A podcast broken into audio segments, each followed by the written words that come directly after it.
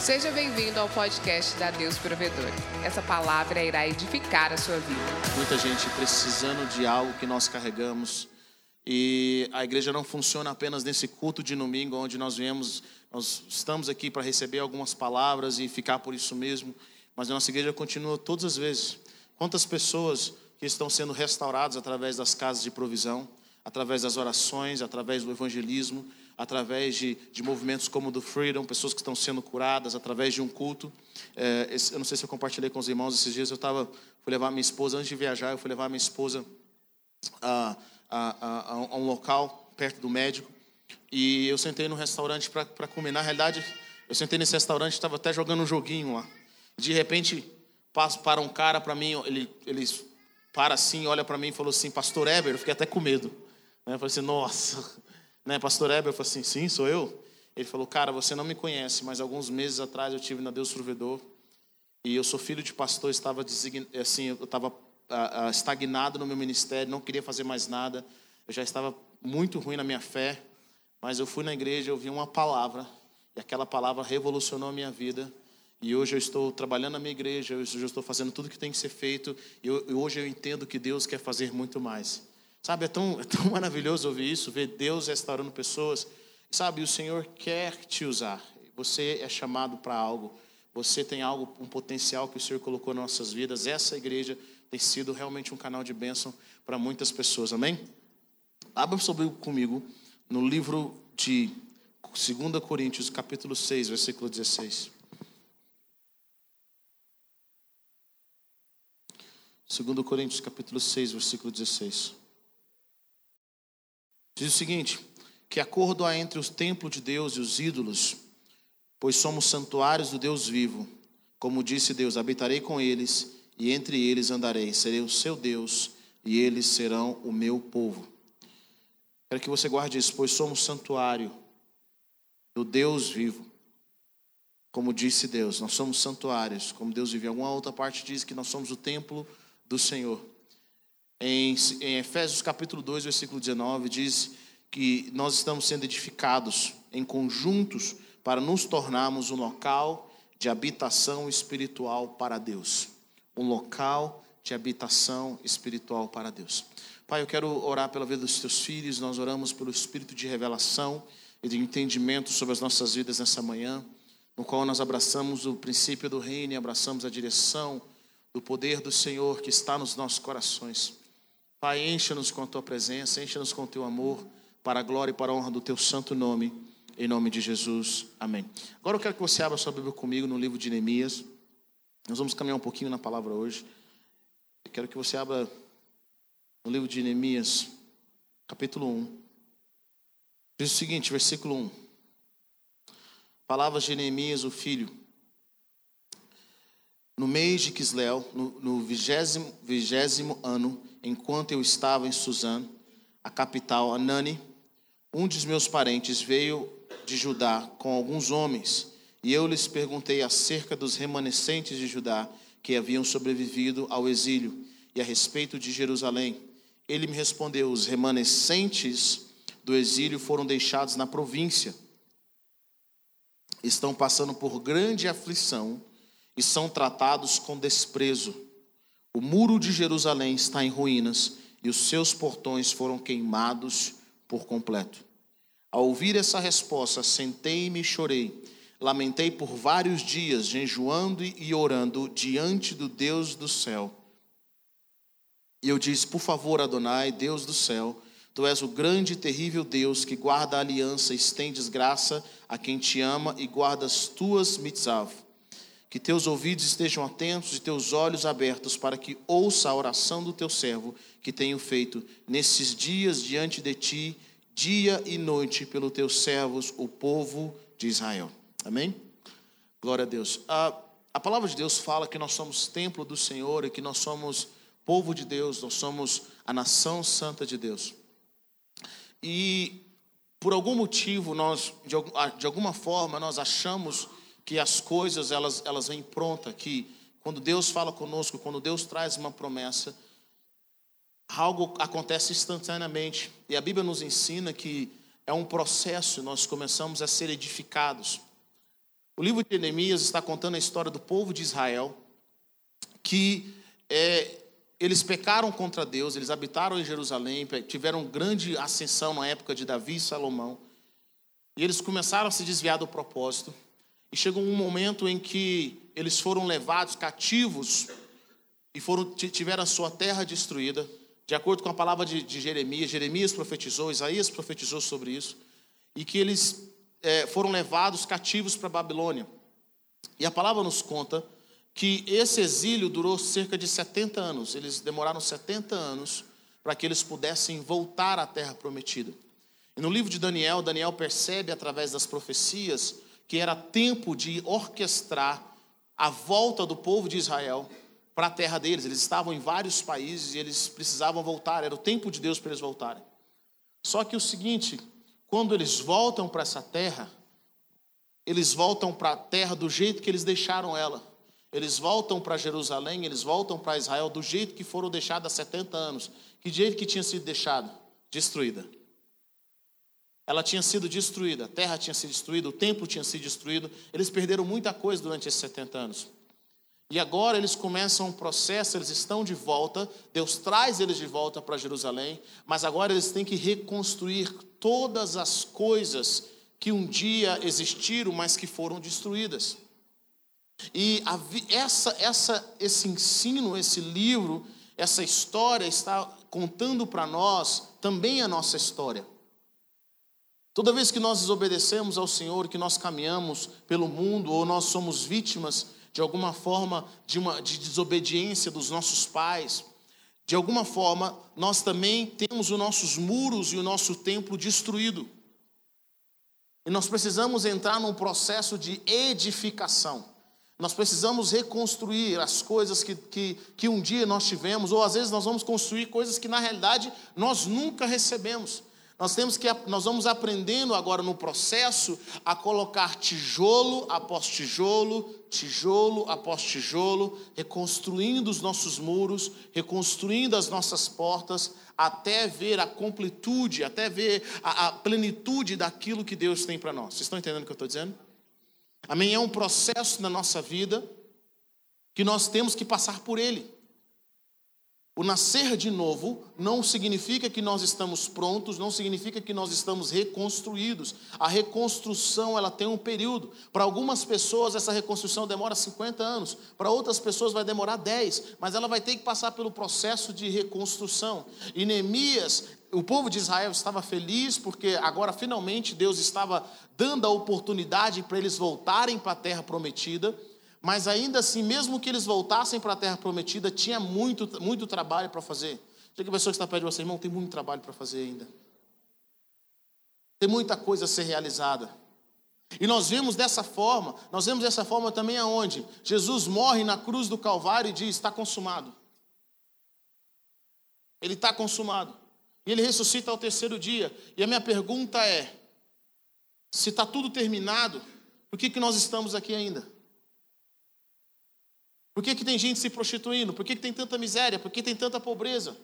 Porque o que Jesus consumou na realidade foi ele lidou com o pecado, mas ele começou na realidade um processo até que houvesse a plenitude do reino de Deus. O que Jesus fez, eu estou dando a oportunidade para vocês voltarem para a terra prometida, mas precisa vir sobre a vida de vocês o espírito de Neemias para que vocês comecem a reconstruir os muros. Nós precisamos aprender a reconstruir os muros, está consumado. O que Jesus fez na cruz do Calvário está consumado. Ele nos deu autoridade, nos deu poder, nos deu a liberdade para nós começarmos a fazer coisas novas, mas isso não significa que o porquê estava consumado na dimensão espiritual está realmente terminado na, na dimensão física, e é o que o apóstolo Paulo diz no livro de Efésios. Ele fala o seguinte: que antes da fundação do mundo, Deus nos escolheu para as boas obras que nós vamos fazer agora. Deus nos escolheu para nós realizarmos aquilo que está no coração dele, para nós fazermos a reconstrução das coisas. Primeiro, nós começamos com a edificação das nossas próprias vidas.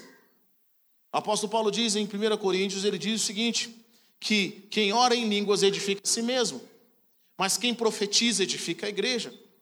Nós, temos, nós vamos aprendendo no processo que nós precisamos de uma edificação em nós mesmos, e através da palavra profética, nós edificamos o próximo e também somos edificados quando alguém profetiza sobre as nossas vidas. Existe um processo de reconstrução dos nossos muros, de reconstrução do nosso templo.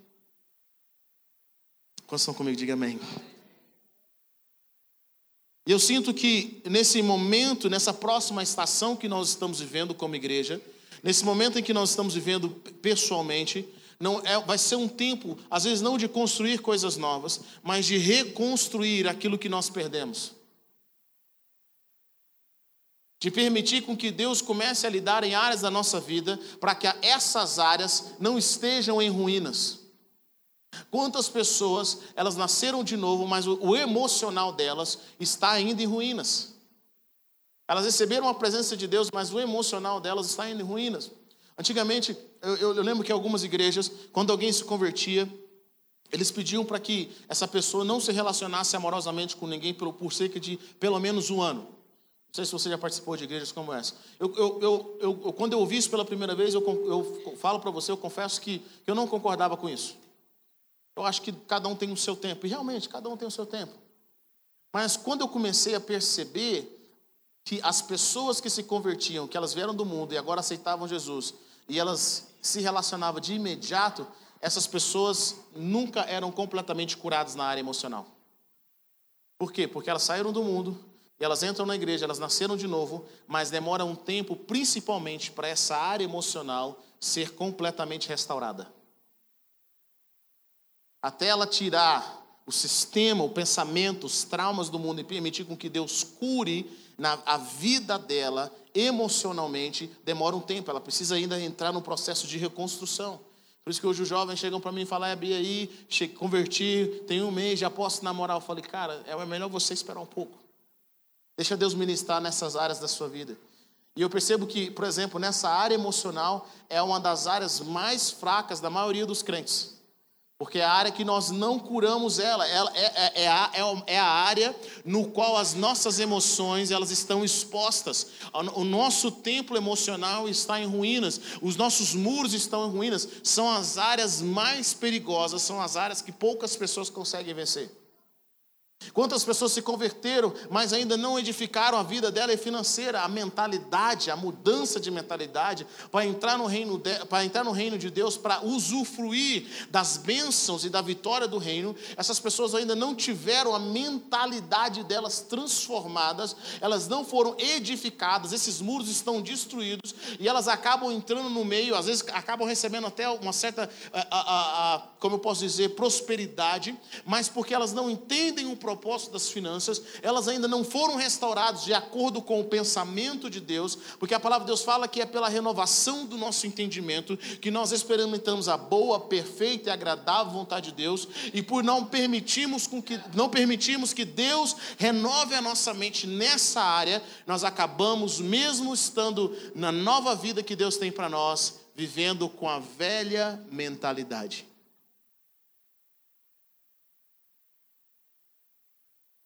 E o que eu sinto o Senhor dizendo para nós é: é o tempo de nós reconstruirmos certas áreas da nossa vida.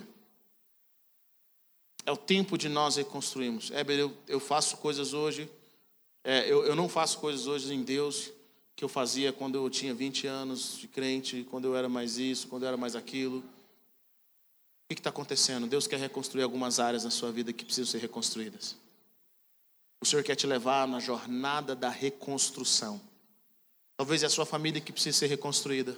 Talvez é a sua visão que precisa ser reconstruída. Talvez você sofreu traumas tão fortes na sua vida emocional, financeira, na sua vida espiritual, na sua vida como congregação, que essas áreas ainda não foram reconstruídas. Mas sabe de uma coisa? Eu creio que o Senhor está enviando o espírito de Neemias para começar a liberar sobre as nossas vidas a reconstrução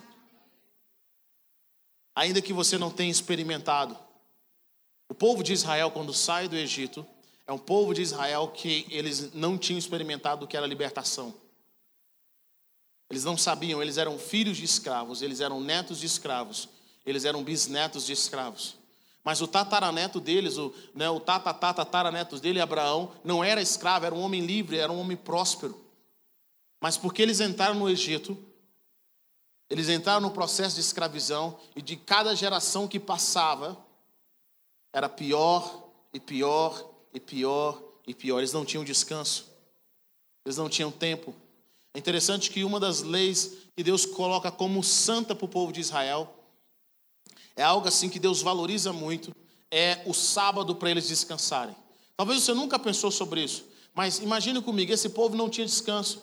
Eles estavam há 430 anos trabalhando, sem, sem perspectiva de vida, sem descanso. Agora eles servem a um novo Deus que liberta eles e fala: a partir de hoje vocês, é, vocês têm a obrigação de descansar um dia da semana. Para eles era uma nova forma de pensar, era uma nova edificação, é um novo, é um novo, algo novo a se seguir. Eles não tinham, eles não tinham ideia disso, eu descansar. Nós somos escravos, meu pai é escravo, meu avô é escravo, meu tataravô é escravo. A única forma de sair da, da escravidão era morrendo, ou ficando muito velho ou doente. Mas nós somos escravos. E Deus pega esse povo e fala assim: não, agora, a partir de agora, eu estou dando uma ordem para vocês, e essa ordem é: um dia da semana vocês vão descansar. Sabe de uma coisa? Porque eles não estavam acostumados com o descanso, eles tinham, eles começaram a desobedecer a Deus. Foi uma luta para eles descansarem. Porque a mentalidade que eles receberam do pai, do avô, do bisavô ainda estava lá. Deus sabia que sem que com que eles descansassem, eles não poderiam aprender algo novo. Eles não poderiam receber algo novo dos céus. Então o Senhor começa um processo de restauração com esse povo que agora se, que, que se via como escravo, mas que na realidade era descendente de um homem rico, de um homem próspero, de um homem fiel chamado Abraão. Querido, eu não sei qual é a sua história familiar, não sei de onde você veio. Eu não sei se o seu avô, se o seu bisavô, se o seu tataravô era escravo. Talvez você herdou e você tem comportamentos que são comportamentos de pessoas que têm essa área da vida destruída, no qual esse espírito familiar passa de geração a geração. Mas eu quero dizer hoje, em nome de Jesus, que o Senhor está prestes a reconstruir os seus muros. O Senhor está prestes a reconstruir os seus muros. Existe um processo de reconstrução na sua vida. As áreas na sua vida que são fracas, as áreas na sua vida que estão expostas aos inimigos, eu quero dizer para você: existe esperança. Deus vai reconstruir essas áreas. Pode parecer impossível, pode parecer que não vai dar certo, pode parecer que não tem solução, pode parecer que vai demorar 15, 20 anos, mas eu quero dizer para você: é só é hora de você dar o primeiro passo, é hora de você colocar a mão no arado e dizer Deus, eu decido que o Senhor e eu vou fazer parte desse processo de reconstrução nas áreas da minha vida, nas áreas da nossa sociedade. Eu vou ajudar e vou fazer parte da reconstrução dessa cidade. Eu vou libertar pessoas. O Senhor vai me usar para reconstruir. Quantos creem nisso? Diga amém. Nós temos que passar por esse processo.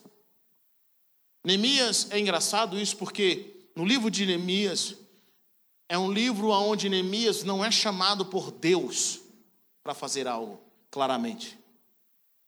Neemias não vem um profeta para ele e fala assim: Eis que te digo, o Senhor está te ungindo para uma grande obra, Neemias. O Senhor está falando contigo, agora vá e reconstrua os muros. Neemias não recebe esse chamado. A Bíblia não diz que Neemias era ungido desde o ventre. Neemias não tinha visão espiritual, porque na maioria das vezes nós pensamos assim: poxa, cara, se viesse um profeta e confirmasse, se eu sentisse um arrepio diferente, se eu tivesse um sonho. Mas sabe o que Neemias faz? Neemias ouve a notícia. Ele ouve a notícia de como estava Jerusalém. E Neemias estava numa posição boa. Neemias era o que servia é o rei. Ele servia ao rei. Todo mundo queria servir aquele rei. Era a posição que muitas pessoas gostariam de ter. Ele era o rei de todo o império. Era o rei que mantinha, que, que podia manter o seu povo em cativeiro. Neemias estava servindo a esse rei. Mas Neemias, quando ouve a história, quando ouve o que está acontecendo com o seu povo, a palavra de Deus fala que Neemias, Ele não falou assim: nossa, cara, que triste, hein, que pena. Deus sabe o que faz. Aprove a Deus que nós vivemos, mas o Senhor um dia vai levantar alguém. Senhor um dia vai fazer algo poderoso, eu creio. Eu vou ficar aqui orando. Olha o que Neemias faz. Ao ouvir essa resposta, quando eu ouvi que Jerusalém estava em ruínas, que o meu povo passava por aflições, os seus portões foram queimados por completo, sentei-me e chorei por vários dias, jejuando e orando diante do Deus dos céus. O que nós fazemos quando nós estamos em contato com uma área da nossa vida, ou uma área do reino de Deus que está com as ruínas destruídas? Postamos um, um texto no Facebook, colocamos uma foto no Instagram mostrando luto. O que nós fazemos? Qual é a nossa reação quando nós recebemos uma notícia triste, uma, uma notícia de que tem algo errado? Sabe por que nós temos o livro de Neemias? Porque Neemias com certeza não se posicionou como alguém que ia orar de fora e não ia envolver. Neemias, por vários dias, ele sentou e chorou, e sentou e chorou. Sabe o que aconteceu? Ele ora ao Senhor, ele se envolve, ele clama ao Senhor, ele pede ao Senhor que faça algo, que ouça a oração dele. O mais interessante nessa, nessa, na oração de Neemias, em que ele quer reconstruir os muros, é que Deus não responde. Neemias ora, ele chora, ele jejuma, ele faz uma oração diante do Senhor, mas não tem uma resposta de Deus. Alguns de nós pensam assim, cara, para fazer a obra de Deus eu preciso de uma resposta do céu. Para reconstruir essa área da minha vida, Deus tem que falar comigo profundamente. Para eu ser líder de uma casa de provisão, Deus tem que ministrar na minha vida. Para eu orar na sexta-feira, Deus tem que falar comigo. Para eu dar aquela oferta de fé, eu tenho que ter uma confirmação, porque senão eu posso perder as coisas. Para eu confessar o meu pecado, Deus tem que falar comigo poderosamente, para eu entender o chamado que Ele tem para a minha vida. Neemias, ele jejuma, ele ora, ele lamenta, ele faz a oração, ele fala: Senhor, dá graça ao teu servo para que ele seja bem sucedido diante do rei. E aí Neemias toma um risco, um passo de fé. Ele não poderia aparecer diante do rei triste. Ele não poderia apresentar-se diante do rei triste. Sabe o que Neemias faz? Ele se apresenta. Antigamente, se o servo do rei se aparecesse diante do rei triste, o rei tinha autoridade de mandar matá-lo.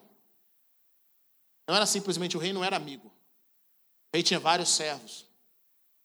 E Neemias toma um passo de fé. O passo de fé em direção ao propósito. O passo de fé em direção à reconstrução do muro. Neemias não era um cara rico, gente. Neemias não era um cara que tinha dinheiro. Mas ele toma um passo de fé em reconstrução dos muros da sua cidade. Ele apresenta diante do rei triste. E o rei pergunta para ele: o que, que seu semblante mudou? Por que, que você está triste? Ele fala: como posso estar alegre se o meu povo está em Jerusalém, está em ruínas, está em aflição, está passando por dificuldade.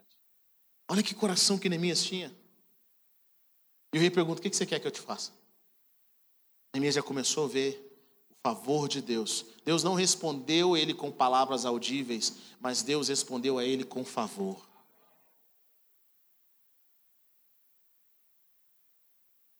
Às vezes Deus não vai responder a gente com palavras audíveis, com palavras de profecias, com isso, com aquilo, mas o favor de Deus está falando com você. Vai, continue, eu estou nesse daí. Existe um anjo aí, ele está colocando a mão sobre isso. É um favor de Deus sobre a sua vida. Comece a se movimentar, é um favor de Deus. Ele, Deus não falou com palavra, ele não teve um sonho, ele não teve um arrepio, ele não teve uma tremedeira, não, nada aconteceu com ele. O que ele fez foi, ele orou, ele clamou, ele pediu ao rei e o rei aceitou. Ele falou: Quando é que você volta? Ademias fala assim: Eu tenho um tempo para voltar. E eles organizaram tudo bem. Então ele foi. Neemias não só pediu autorização do rei, mas Neemias também pediu provisão do rei. Neemias pediu dinheiro, pediu madeira, pediu autorização do rei para reconstruir as coisas. Ele precisava reconstruir. Ele manda carta para os governantes. Mas sabe de uma coisa? No livro de Neemias, capítulo 2, versículo 10, diz algo bem interessante. Sambalate, o Honorita, e Tobias, o oficial amonita, ficaram muito irritados quando viram que gente interessada, que tinha gente interessada no bem dos israelitas.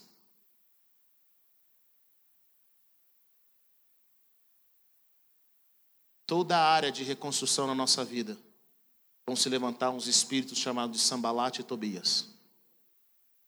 Porque para esses espíritos de Sambalate e Tobias, é importante que a sua vida continue em ruínas. Vou uma coisa para você: Deus não quer manter a nossa vida em ruínas. Deus não quer manter os nossos muros destruídos. Deus não quer manter a nossa casa suja. Deus não quer manter as nossas finanças na mão do inimigo. Deus não quer manter a nossa vida emocional na mão de Satanás.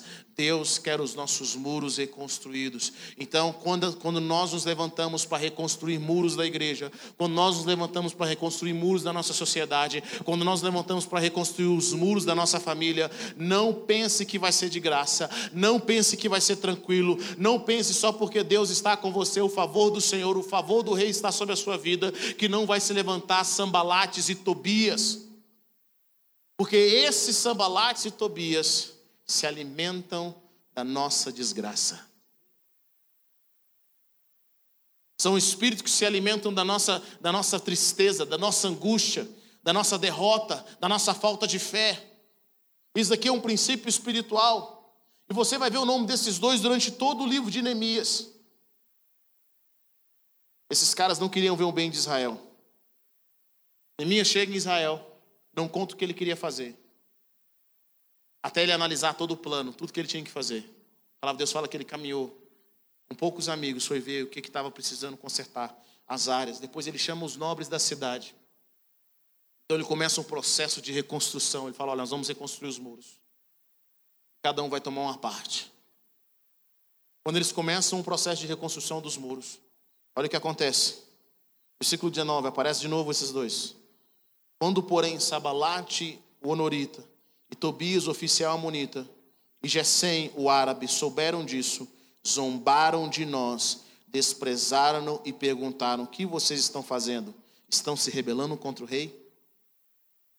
Primeira oposição que nós vamos ter quando nós desejamos reconstruir algo na nossa vida, quando nós desejamos reconstruir algo que Deus tem para nós reconstruirmos. O espírito de zombaria vai vir. Você acha que você vai sair desse pecado? Você sempre volta. Você não cansa de abrir negócio, não? Você vai falir de novo. Você vai reestruturar, reestruturar sua família? Vai ter um problema amanhã. Ah, vai dizer que você vai dar conta agora. Vão dizer que vocês vão subir o tempo para cima. Ah, para com isso.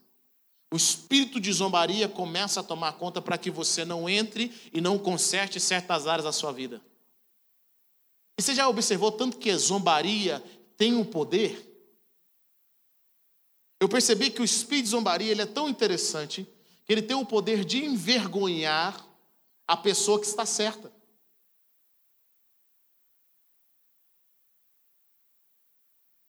Ele tem esse poder. Você faz uma coisa que você sempre jogou certo. De repente alguém começa a falar, mas lá vem um certinho, hein? eita! Mas aí você não para, você é começa aquele espírito de zombaria. Quantas pessoas crentes, você estava quieto na sua vida, na sua sala de aula, na sua escola, no seu trabalho, você não estava, né, que nem diz o povo do mundo, você não estava pegando ninguém, você estava lá bonitinho, certinho, buscando ao Senhor. O que, que seus amigos viam que você é crente e falaram assim, mas você é gay? Aí é o crente aí, ó, o crente. Mas, cara, não fiz nada de errado. É, por quê? Isso é um espírito de zombaria, isso é um ataque espiritual. O espírito de zombaria é tão interessante ele é tão poderoso que você não percebe que a última tentação de Jesus foi com o espírito de zombaria. Jesus, na cruz do Calvário, preza a morrer no ápice da sua dor. A palavra de Deus fala que os homens zombavam dele, dizendo: Mas você não é o filho de Deus? Desce daí. Se você é o filho, desce daí. É o espírito de zombaria. Toda vez que nós somos chamados para reconstruir algo, você tem que aprender algo em Deus. O espírito de zombaria vai se levantar. Quais são as áreas da sua vida que parece até ser ridículo quando você fala que quer levantar aquela área da sua vida? Você quer consertar aquela área da sua vida? Você quer consertar na sua família? Parece até ser ridículo esse sonho que você tem. Quais são os sonhos que você tem que parece ridículo? Quem você pensa que é? Onde você acha que você vai chegar? Você não tem educação, você não estudou, você não tem faculdade, nunca deu nada na sua vida. Quem que você pensa que você é? Olha a sua família, vai cuidar da sua casa, você não dá conta de nada, parece até ridículo. Quando Neemias chega para reconstruir os muros que estavam há, dezenas de anos caídos, pareceu ridículo. Sambalat e Tobias falou: Vocês estão reconstruindo isso aí? Tem uma raposa, vai subir nisso daí e vai cair. Vai cair esse muro. É um espírito maligno para nós não edificarmos as áreas da nossa vida. Mas sabe o que eu acho interessante nessa história? É que a palavra de Deus fala, quando eles viram que a obra estava em construção, eles realmente mostraram o rosto deles. Eles ficaram irritados. Eles queriam matar Neemias. Primeiro, seu inimigo zomba. Se ele vê que você não parou, que está continuando, ele vai querer te matar. Mas o que eu mais acho interessante na história, na história de nessa história é que Neemias ele não foca naquilo que Sambalat e Tobias está falando. Quando Sambalat e Tobias começam a zombar dele, sabe o que ele diz? O Deus do céu fará que sejamos bem-sucedidos. Nós, os seus servos, começaremos a reconstrução, mas no que lhe diz respeito, vocês não têm parte nem direito legal sobre Jerusalém, e em sua história não há nada de memorável que favoreça vocês. E olha que interessante, Neemias não ouve o que o inimigo está dizendo. Eu quero que você entenda o seguinte: toda vez que você começa um processo de reconstrução e de transformação, o diabo vai querer falar com você. Ele primeiro zomba. Se você continuar caminhando, ele vai querer ter uma audiência com você. Ele vai querer que você converse. é interessante que Neemias estava no processo de reconstrução, Deus estava abençoando, mas Tobias e Sambalate sempre tinham um mensageiro para conectar Neemias com esses caras. Vai lá, chama Neemias para a gente conversar, senão eu vou levar ele lá para o rei. Chama para a gente acertar. Fala para ele negociar com a gente. A gente tem que participar disso daí também. Chama ele, conversa com ele. Ele está sendo muito radical. Eu não sei se você sabe. Mas sabe o que faz muito crente perder a fé e perder o time, o tempo daquilo que Deus quer fazer na vida deles? é ficar conversando com o inimigo. Neemias fala assim: Estou muito ocupado. Chama ele para conversar, senão eu vou dedurar ele para o rei. Estou muito ocupado. Chama ele para conversar, porque eu vou falar para todo mundo que ele está querendo ser rei. Eu quero que você entenda o seguinte: o inimigo, muitas vezes, querido, para chamar a sua atenção, vai te acusar de uma coisa que você não é, para você passar a dar ouvidos a ele. O que que Sambalat e Tobias começaram a fazer? Ah, mas ele quer ser rei agora? Você quer ser rei de Jerusalém? Você quer se revoltar contra o rei? Neemias jamais queria se revoltar contra o rei, mas Sambalat e Tobias começou a criar história, começou a criar é, é, conversa, começou a denegrir Neemias para quê? Para chamar a atenção dele para ele parar a obra.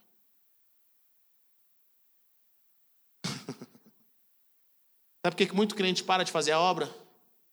Porque quer defender o nome.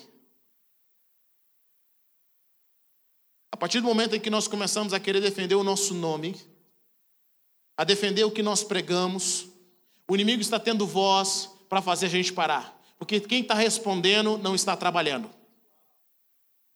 Quem está respondendo não está avançando. E é o que o inimigo quer, ele quer que você dê uma resposta para ele, ele quer que você converse com ele. Mas eu quero dizer para você, em nome de Jesus, querido, você não tem que dar resposta para o inimigo. Você não tem que dar resposta. Você não tem que dar satisfação para o diabo. A palavra de Deus fala que nós não devemos mais nada ao pecado, nós não devemos mais nada à carne. A nossa conversa agora é com o propósito de Deus, a nossa conversa agora é com aquilo que Deus tem para as nossas vidas. Eu não devo nada para o diabo. Neemias entra nesse processo e fala: Eu não vou ouvir o que você tem para dizer. Mas essa história é bem interessante, sabe por quê? Porque os amigos de Tobias e Sambalate não estavam do lado de fora, estavam do lado de dentro. Tobias era parente do sumo sacerdote. E a palavra de Deus fala algo bem interessante: que alguns nobres de Jerusalém até elogiaram Tobias diante de Neemias, tiveram a audácia de promover o nome de Tobias, que era o inimigo do projeto de Deus para Israel, diante de Neemias. O que, eu quero dizer com isso, meu irmão? Tem pessoas, tem amigos, tem gente que está sendo amando do inimigo para conectar você com aqueles que você sabe que Deus não quer que caminhem com você naquele projeto. Fica mandando um recadinho. A palavra de Deus fala que Sambalate contratou uma profeta para profetizar contra Neemias, para começar a gerar medo, para falar: Olha, eu vejo que a morte está chegando. Ela falou: Vamos no templo que eu quero te proteger lá no templo. Neemias falou assim: Eu tive discernimento que Deus não tinha enviado aquele profeta. Não tinha enviado aquela palavra, aquela palavra não era do Senhor. Ele fala: Senhor, veja essa, o que essa mulher está fazendo, veja o que essa casa está fazendo. Contrataram profetas malignos. Quero dizer para você, querido, por isso que a gente tem que aprender a ouvir a Deus, porque na nossa jornada o diabo pode levantar profetas também. É a pessoa que fala assim: Eu sei que Deus quer que eu faça isso, mas vem um profeta onde, não sei da onde.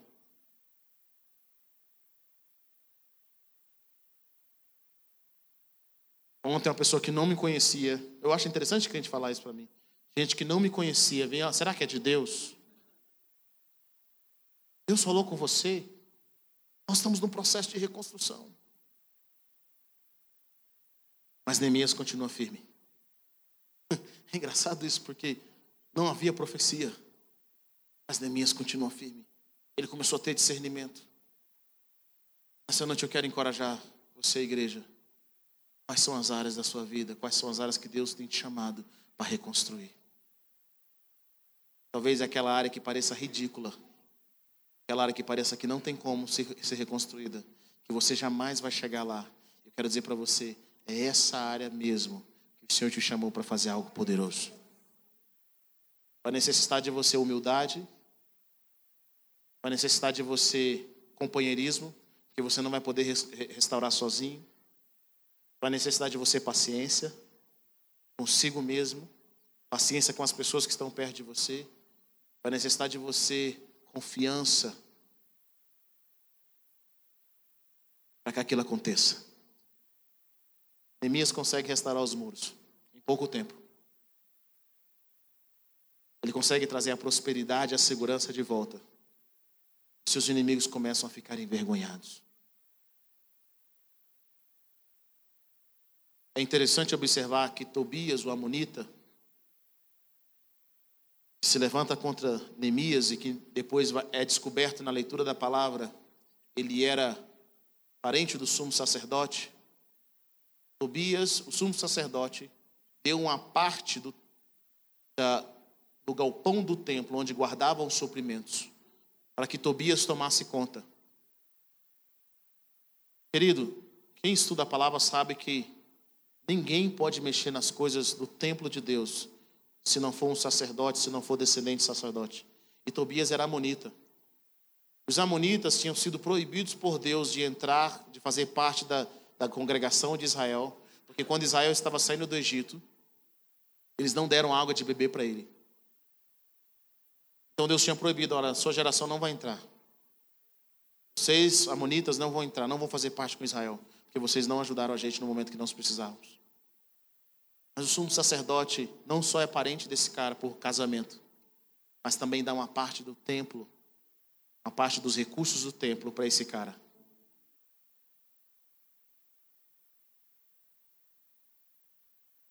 Quero que você entenda o seguinte: isso daqui é a reconstrução dos muros e do templo de Deus, algo profetizado por Deus há muito tempo, antes que isso acontecesse.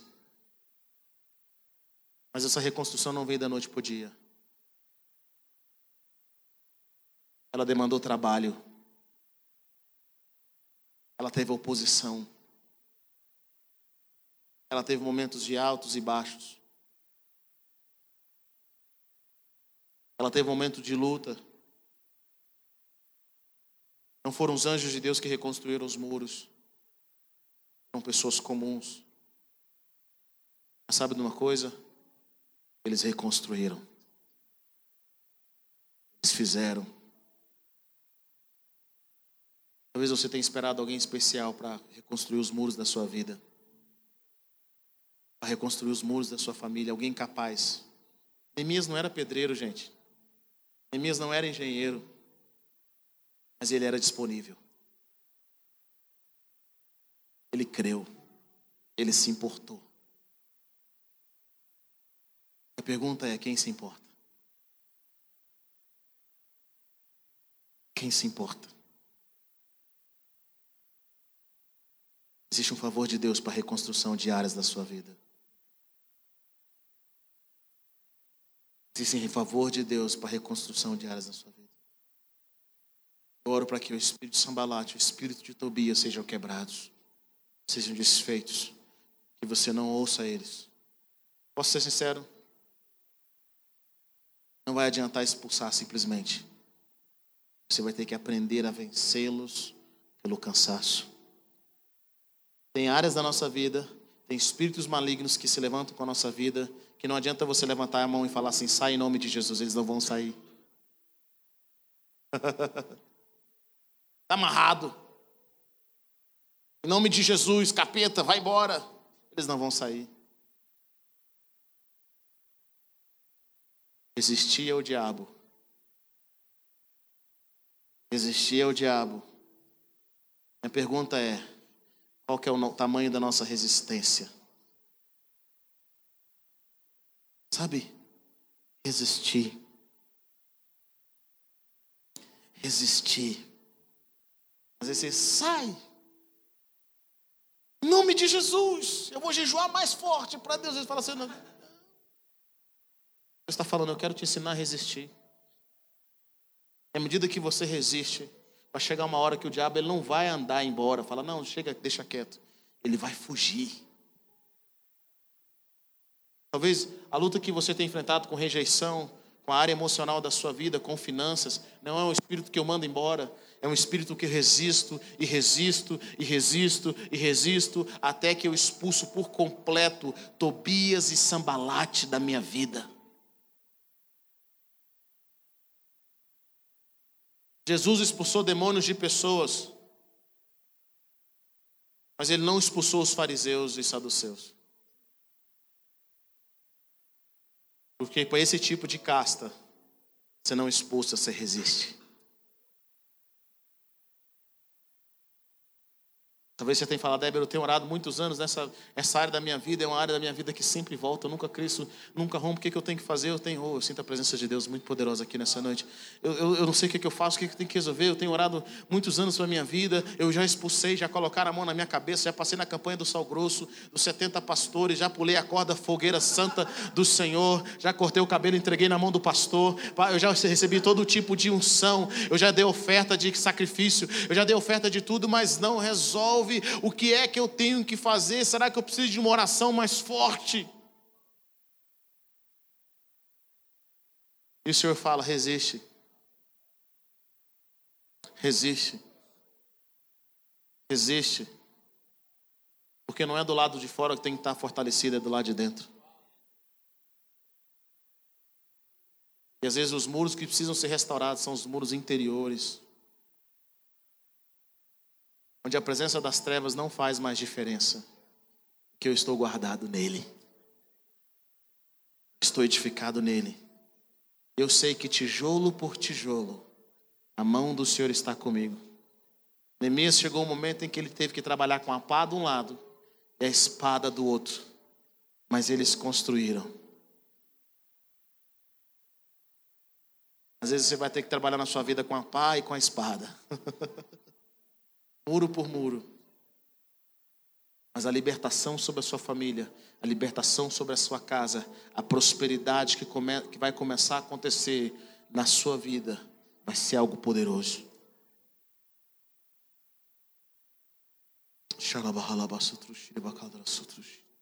Coloque-se em pé nessa noite, eu quero orar com você.